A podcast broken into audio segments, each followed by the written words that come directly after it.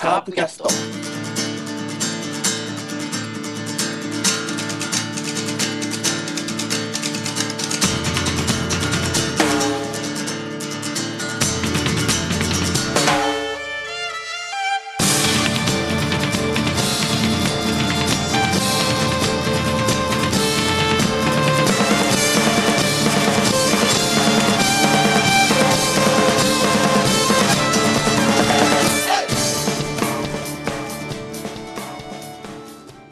ですか？脱線じゃないんです。だから僕毎回言ってる通り。脱線なんですよ。脱線っていうのは最初カープの話をして、してるのに、こう横道にそれることが脱線だけど、そもそもレールに乗ってないですよ。そうそうそう。だから脱線からのちゃんと乗ってくるっていう、前回のうんパターン。そう。だから、何ですかね、銀河鉄道、銀河鉄道がやってきて、やっと普通の山手線に最終的にね、そう。入っていったみたいな。そうそうそう。まあ、銀河鉄道ってちょっとかっこよく言い過ぎか。帰ってきた銀河鉄道ってことですよね。ですよ、ですよ。僕がカンパネルラで、えー、カさんが、なんだっけ、もう一人、ジョバンニですよ。か、メメーテルと鉄道でもいいけどね。でもいいけど、っていう、これね、多分この話広がんないからやめましょう。広がない。ほぼ見てないから、僕。今、こういう名詞を ただ並べただけ。ひどいですよ。ほとんど見てないですから。両両方ともね。うん。ですです。何ですか？もっと話すことあるでしょ？何？何かあったっけ？昨日といえば、ああ、そうですよ。ねえ、はい。あのーおしまいです。ですね。さらばですだっけ？なあばよですね。あ、まあよか。ああ、もう忘れてるわ。もう忘れてる。で、なぜか、あのー柳沢慎吾が、えトレンド入りしたっていう、あ、そうなの？そうそう、あばよでおなじみですから。まあでもね、いや、実は、ちょっと僕、あの、これもネタバレですからね、皆さん。ネタバレしますよ。あの、見てない方、ここで一旦1時間ぐらいと 飛ばしてください。あの、はいちょっと江口大臣がさ、はい。あの、半沢と頭取と香川さんと喋ったシーンあるじゃない？はいはいはい。で、あの、半沢の奥さんがくれたあの、花の花びら見てさ、はい。ちょっと涙したシーンはね、はい。来ましたな、私。あ、そう。半沢で泣くとは思わなかったんだけど、は 好きだわ、ああいうの。拾ったんだよ、あのさ、踏みにじ、江本明に踏みにじられたあの花をね、いはいはい。拾って、綺麗に押し花みたいにしてさ、花言葉は誠実ですってね、いうわけでしょ上戸彩がくれたやつをね、もうあれはいいわ。あのー僕、まあ、9話がああいう終わり方になって、まあ、いろいろ考察って出てたじゃないですか、YouTube とかでね。うんうんうん。で、僕が、わ僕はこうじゃないかなって思ってた通りだったので、実はえー頭取と大和田は裏切ってなかった説、その場しのぎ、うん。その場しのぎっていうか、その、ね、うん。うん。実は半沢を裏切ってなくて、あの、その、確たる証決定的な証拠を、重要な証拠の部分は抜き取ってるんじゃないかって最初思ってた。だうん。からやっぱりそうそうだったんで。であれが素晴らしいのよ。一番騙すべき、騙さなきゃいけないのは、身内。身内が騙されるってことは、本当に騙したい人も騙せるっていうことでしょ。うんだから半沢すらも騙しての、ね、結局は、あの江本明を追い落とそうとしてたっていう。まあ、江本明って言うとかわいそうだな。美濃、美濃部か。いいのでね。美濃部。美濃部がね、またいい土下座をしましてね。そうそうそうそうそう。あれいいね。あの、どうすんだろうと思って、あれさ、おもうあまりにもおおじいちゃんが前によろよろ出てきてさ、土下座だーって言ったら、ちょっと半分いじめみたいな、なんていうの、あの、あと、松の廊下のやつなんつったっけ、あれ。中心蔵あ、そう、中心蔵でさ、結構あの、あの、あの人誰だっけ？悪いやつ、き切られた方キラのキラキラキラキラキラキラ、コウスケの助がさ、あまりにもこう、やられちゃうと、ちょっとかわいそうみたいなシーンになっちゃいかねないじゃないですか。なんか、みすぼらしいキラをさ、47人が取り囲んでわーわー言うみたいなになるとさ、あまりにも、どっちかっていうと、キラコウスケの助がかわいそうに見えちゃいそうなところを、そう見せない演出すごいよね。土下座ダッシュね、いわゆる。大げさダッシュ。あれはちょっと発見ですよね。だからもう土下座のあの一番ピークは第9話に持ってって、あの、なんつうんですか、あれは。二人羽織土下座っていうんですか、あれ。そう、オブバッタですね。オンブバッタ、オンブバッタか。カマキリ先生ですからね、そうだ。そうオンブバッタ、オンブバッタ。ねえ、あれが、一割が土下座のピークで、江本明どうするかと思ったら、あのすすかし方？いやー、素晴らしかった。ちょっとだって、本当にあれでさ、また土下座だ、土下座だってなったら、ちょっと見てらんねえなと思ってたんだよね。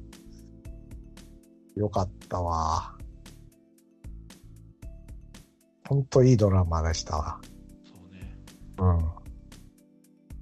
その割に、もう、僕ね、今日の午前中見たんですけどね、それでもうっかり忘れてるっていうね。のも、まあまあ、いいですよ。本当にだから、うん。ただ、すごい大きなどんでん返しはなかったですよね。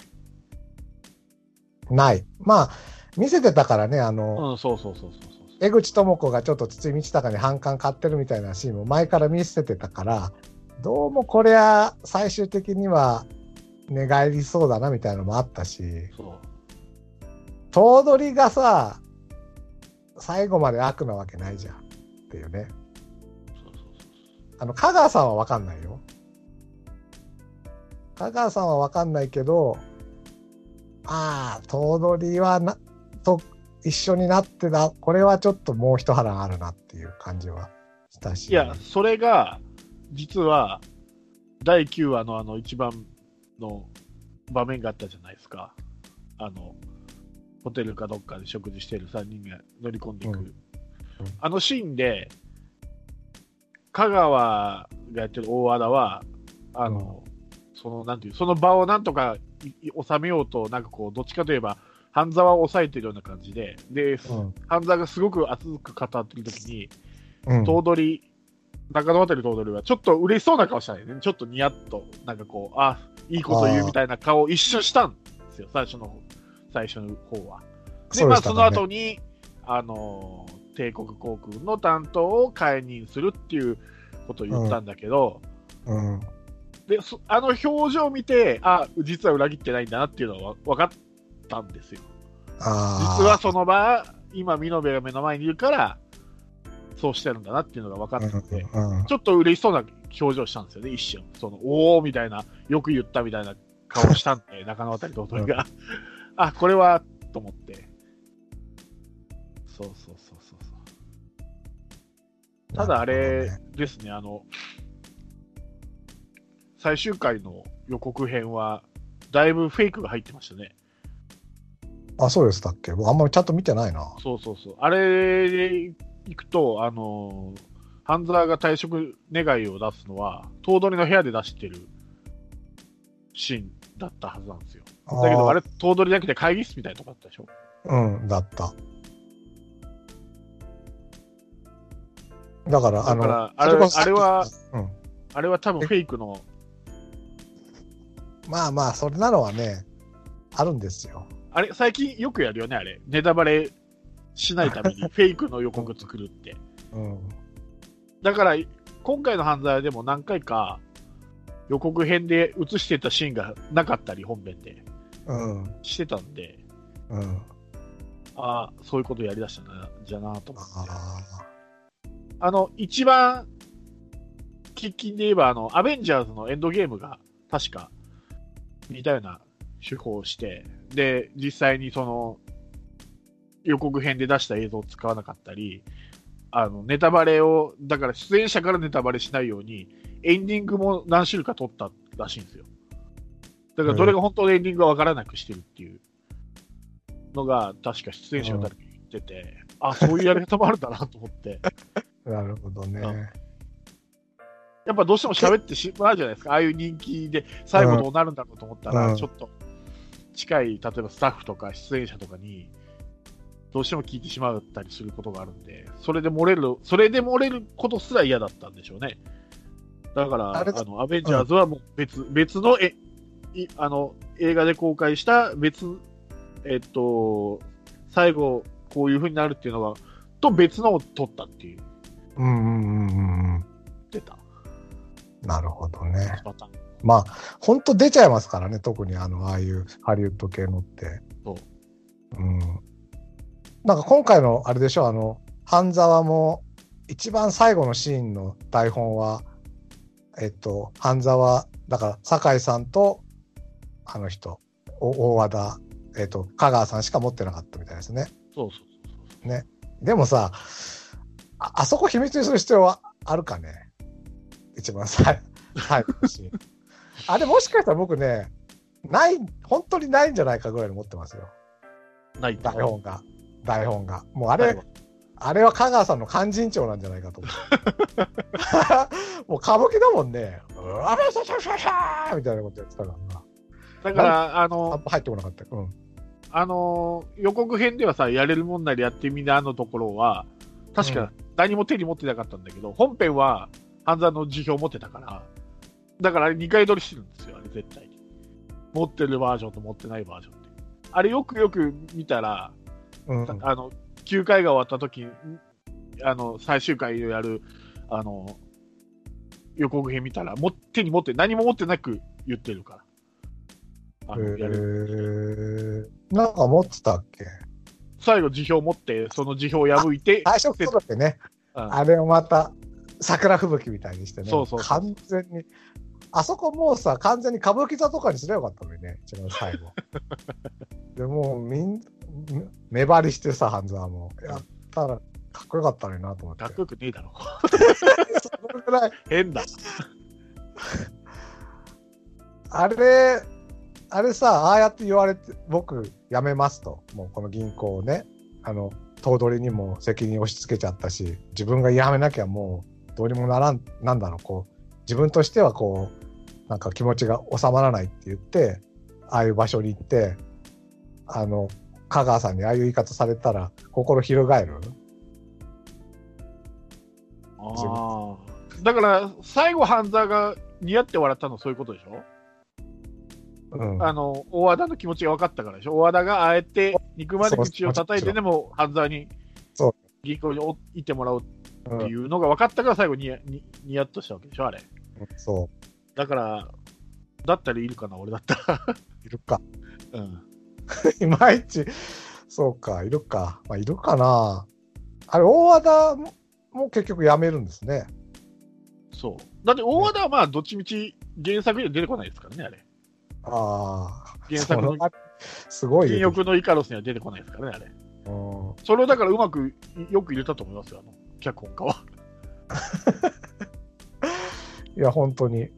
そう。ねだって完全に。じゃあ、あの、大和田の役は誰がやってるだからいないんですって、ああいう役は。ドラマオリジナルの立ち回り。でも、頭取が裏切ったかと思ったら、みたいな話なんだ。頭取は裏切らないです、原作は。あ裏切らないの？そう。ああいうシーンはないです。もう、あ、ちゃんと認めて、謝罪して、うん辞任する、して終わりらしいですよ。辞任はするらしいです、原作でも。じゃあ、ああいうどんでん返しみたいなのないんですか？あれはドラマですね。もうだから、後半は美濃部追求に一気に行くみたいな。そうそうそうそうそうそう。ああ。しかも、あの、伊勢島ステートも結構割と物語の中盤ぐらい出てくるらしいんですよ、原作だったら。でもあれほほぼこう放ったじゃないですか、今の黒崎が辞めるときに、あーあだったでしょ？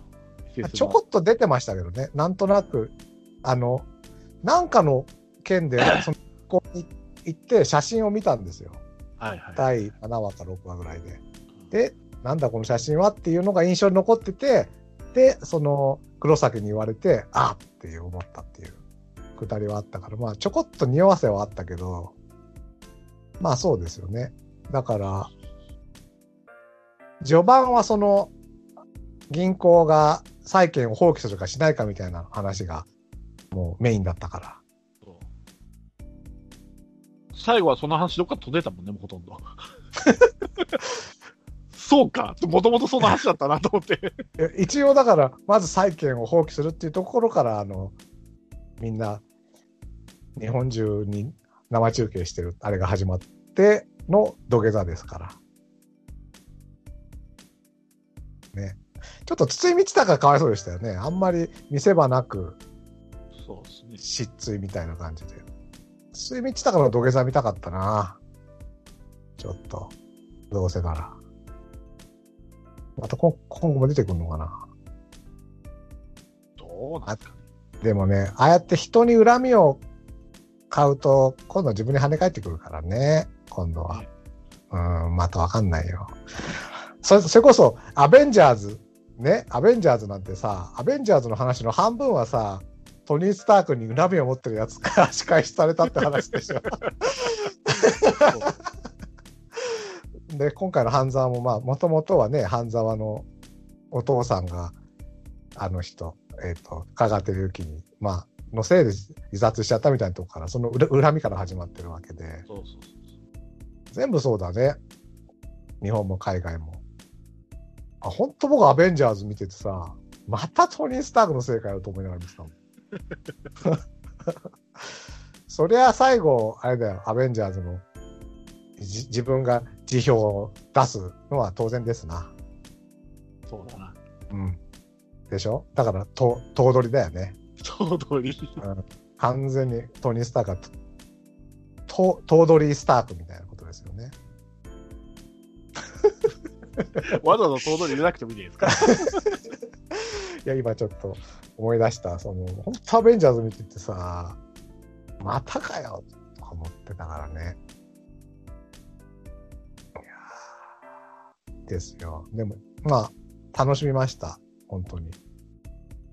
まあでも、アメリカのヒーローものってよくありますよね。だってバットマンも、バットマンがいるからヴィランができたみたいな話があるところがあるじゃないですか。うんうんうんヴィランがいるからバあのヒーローがいるんじゃなくて、ヒーローがいるからヴィランができたみたいな感じな部分って、結構アメアメコミは王道なんで、割とそういうところが。まあ、ジョーカーってこの去去年の映画もね、結局まあ、うんバットマンのせいじゃないけど、バットマンの親の会社に恨みを持ってたわけでしょ？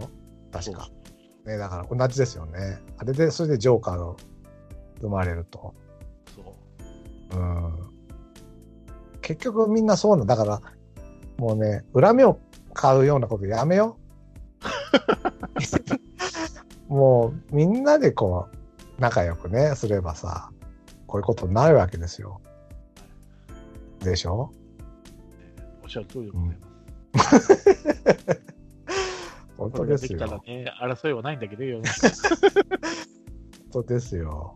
ね。まあ、自民党だって知らないよ、あの、石破さんに恨み、石破さんが恨み持ったら、後からどうなるか分かんないですよ。そうね、1000倍返しされるかもわからですよね。そうよ。ただあれですよね、今、何かにつけ倍返しとかさ、いいうのがちょっとへきへきしてきちゃいましたけどね。今ほら、今年はほら、あれじゃないですか、オリンピックがないんで、大体名言ってオリンピックで出るじゃないですか、流流行語みたいなあ確かに確かに。そうそうそう、それがないんで、あの、すごく半沢の方に偏ってるっていうか、流行語あが。ね。まあだから、コロナ関係か、うんもう半沢関係しかないもんね。そう。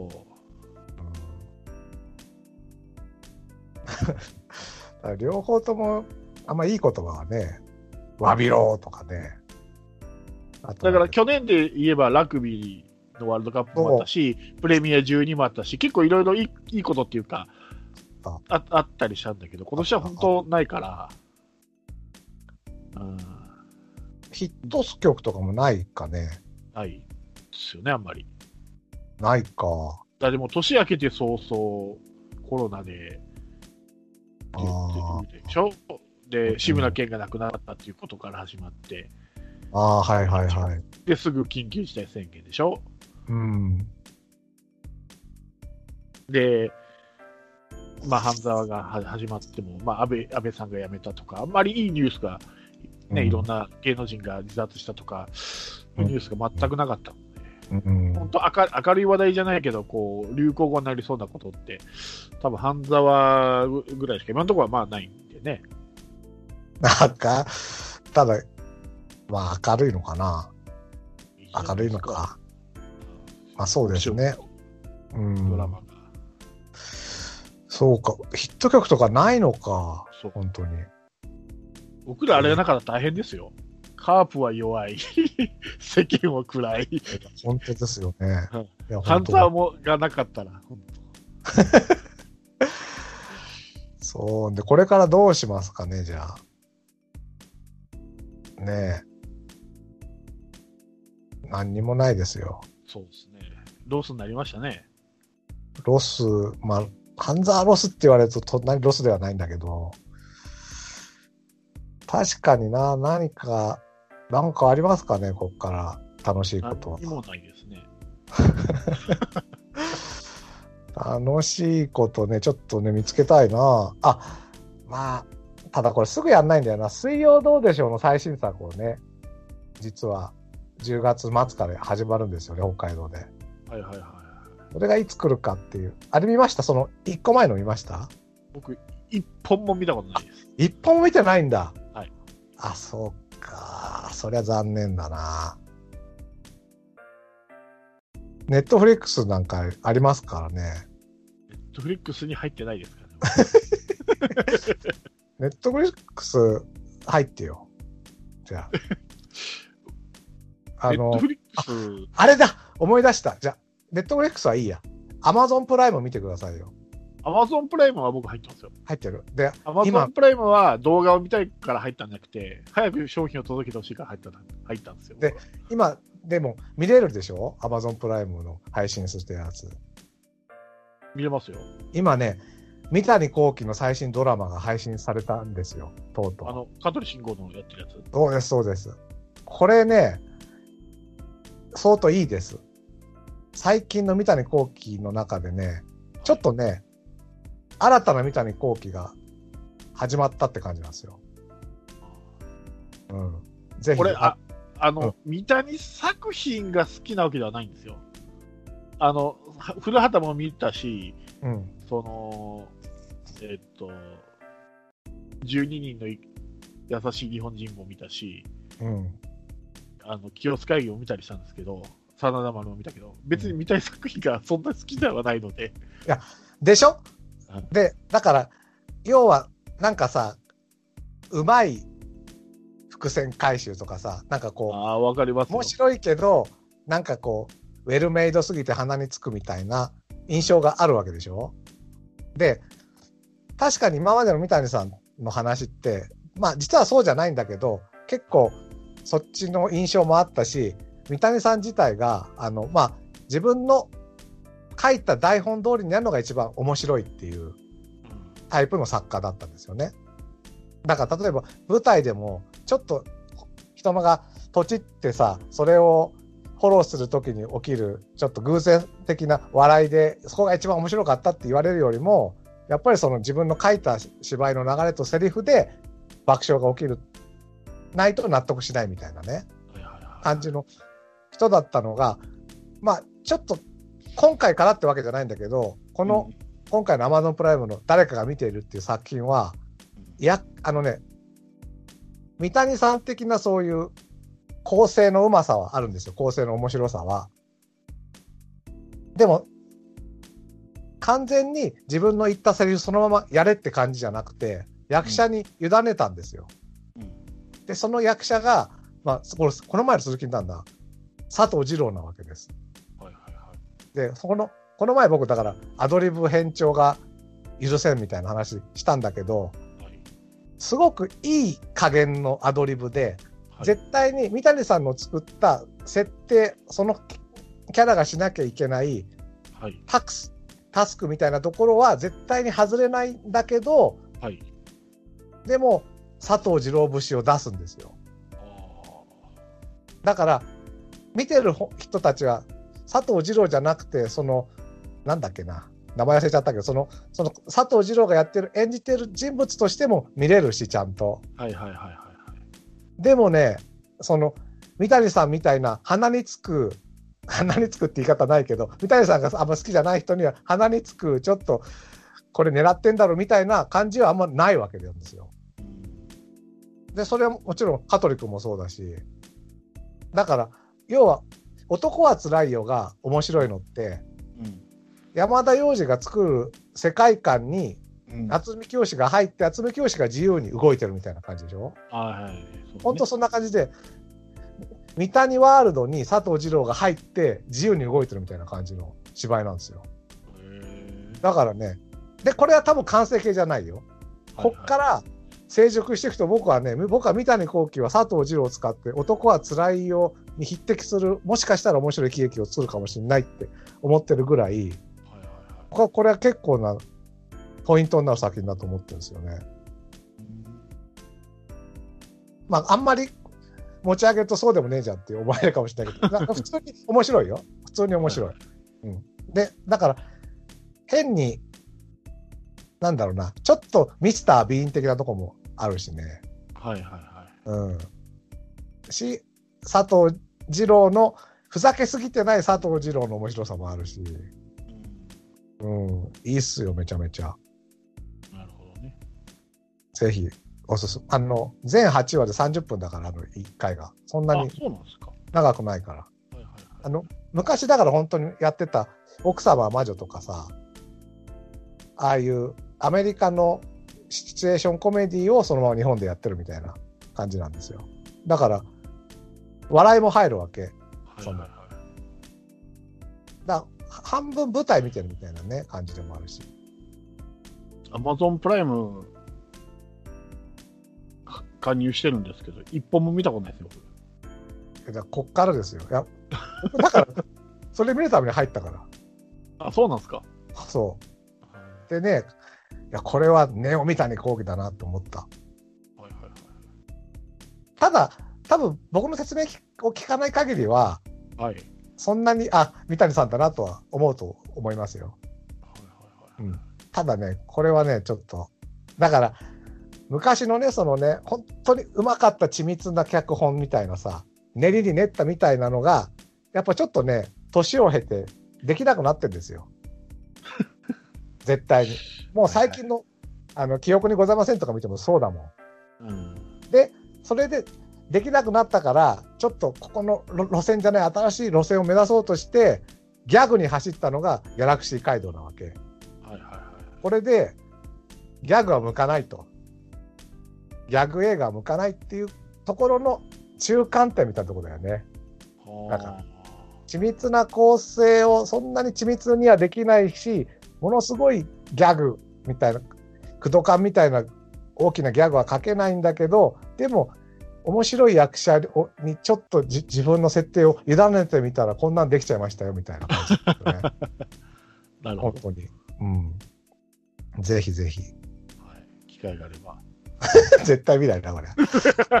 僕ね、あれですよ、あの、セブンさんがいこの前さ、4月頃におすすめした映画あったじゃない。スナッチだっけ？スナッチ。ああ、すなわち。とか見てるんですよ、僕。あどうでした？面白かった。でしょ？うん、その、おしゃれだしね。おしゃれでしょ？あの映画。おしゃれ、おしゃれ。で、あの、ねあ、ああれが行ったり来たりする様がね、面白いしね。いや、非常に良かった。で、オープニングの映像が最後エンディングに来る。つながるんですよね、あれ。うんうんうん、そうそうそうそうそうそうね。そうそう。そう。いや、本当に面白かったですよ、あれは。言うなかなか言う機会がなくて忘れてたけど。面あれ白かっね、映画館で見見たんですけど、僕は最初もともと。た。はいはい。あれは良かったですよ。ちょっと、ちょっと嬉しくなったです。こんな面白い映画見つけれたって思って、これ。面白いよね。だから、本当に、すげえ、当たりの駆動感映画見てるような感じですよね。わかんない。あたりの映画って。いや、本当に。うん。い良かったです。いや、だから、それこそ半沢と違ってどういくか本当に見えなかったし、でも、ラロッカさんがおすすめするの僕見ないわけじゃないんですよ。だって、あの、カメラを止めるのもラロッカさんおすすめしたから見たんですかね、僕。あ、そうだっけ？そうですよ。僕、あの、別に話題作だから見るってことはないんですよ。聞いて話が面白そうだから見たんですよ、あれ。じゃあ僕の言う説明が面白くなさそうなんだね。そういうわけでもないです。いやでもね、ちょっとね、あの回はやっぱりね、もう、ただね、こう、えっと、ですから、シネマキャスト再びはちょっと、次の日撮ろうかとかも言ってたんだけど、なんかね、その日の感じで喋らないと。次の日やってもなんかこう、熱意がないなと思ったんで、この日やりましょうって言っちゃったんだけど、ちょっと準備不足でしたね、そうそうそう。本当に。うん。まあでも、難しいな。だから、準備して言うと、ただの映画の説明会になっちゃうかもしれないし。ただ、準備不足だから何言ってるか分からなくなっ分かんない。何言ってるかわかんない。あれ、あの、今の三谷幸喜の説明みたいなことになっちゃうわけですよ。そうそうそうそでしょ？まあでも、熱を伝えたいっていうね。う。はいはいはい。です。というか、カカープキャストで悩むことでもないんですけどね。そうなんですよ。全く。何言ってるそういうことじゃねえだろっていうそことでね、うそうそうそう思われてる方が多いと思うんですけどね。はい。どうどうですか、セブンさんは。何がですか？カーブですか？カープ行く？やめとく？いや、僕はもう、三谷さんの話できたから、もういいです。お腹いっぱいです。お腹いっぱい。いや僕ね、ちょっと、あの、ラジオトークってあるじゃないですか。はいはいはい。あの、ザボさんとかがよくやってあの、あれか、ザボさんというか、フォクストロットさんが毎日毎日上げてるやつ。あれ一応ダウンロードしてあるんですよ。はい。あの、アプリはね。はい。それにちょっと僕、喋ろうかと思ったぐらいだから、おみたいですー話は。でも、よかった、やんなくて。多分これ一人で喋ってたら、本当にダメな回になってると思う。あれってさうん、録音は一人しかできないの？あのね、できるん二です。人喋るとかできないですか？できるできる。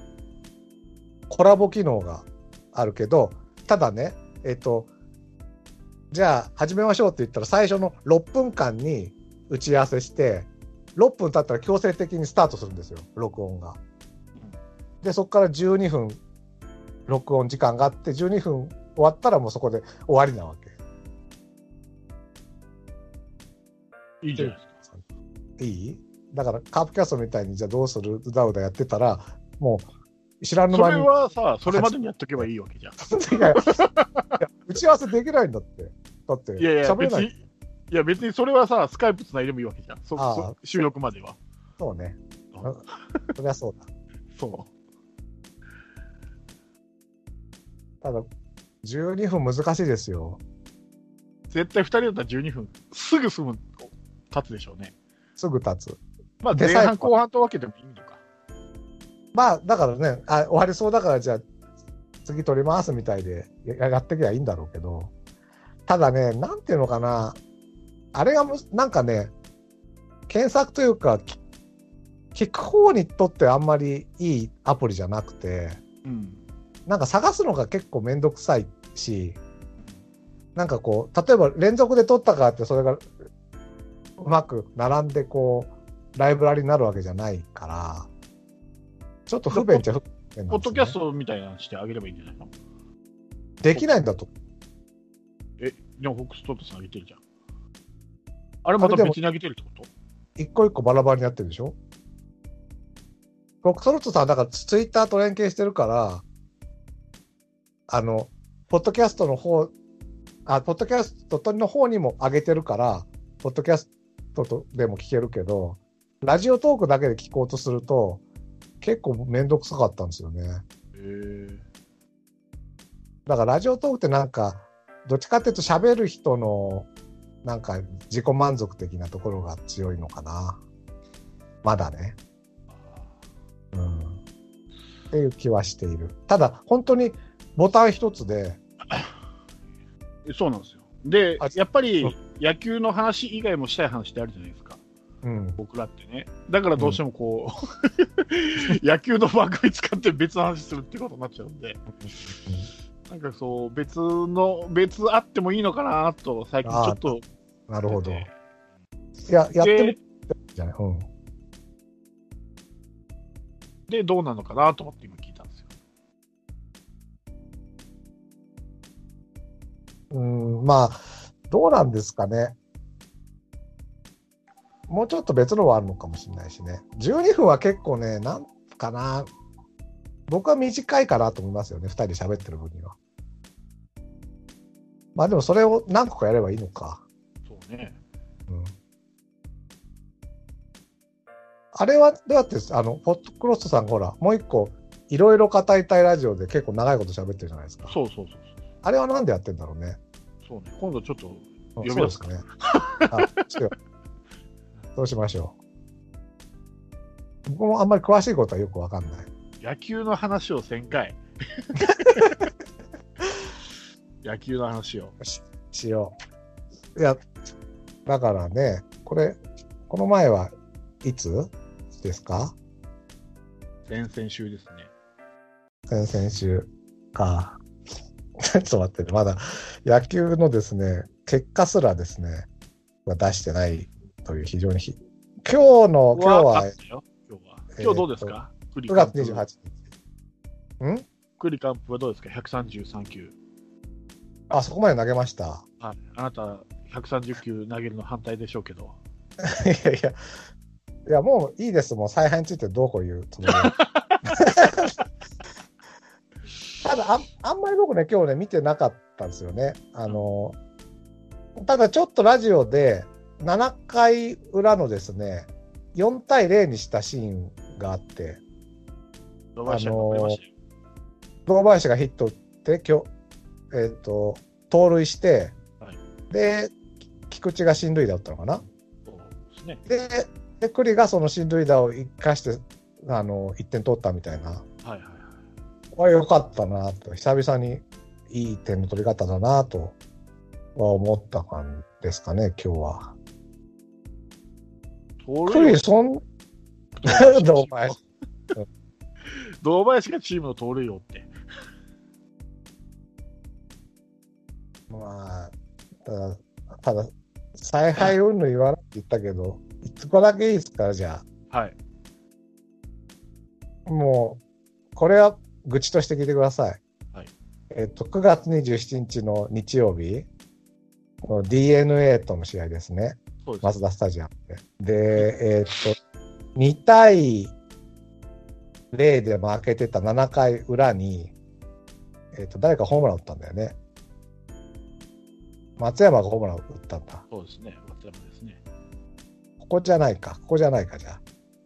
えーっとね、どっかでね、あの、ワンアウト1、2対0か2対1で負けてて、ワンアウト1、2塁っていうシーンがあったんですよ。で、そこで、あの、終終盤ですね。7回から8回。けなちょっと待ってね。えーっと、7回かな。6回かな。6回です。ごめんなさい。6回裏2対0で負けてて、はい。で、ワンアウト1、2塁のチャンスにはい、1番野間に回ったんですよ。そうですね。でしょ？で、この段階で、相沢はいた、長野はいた、堂林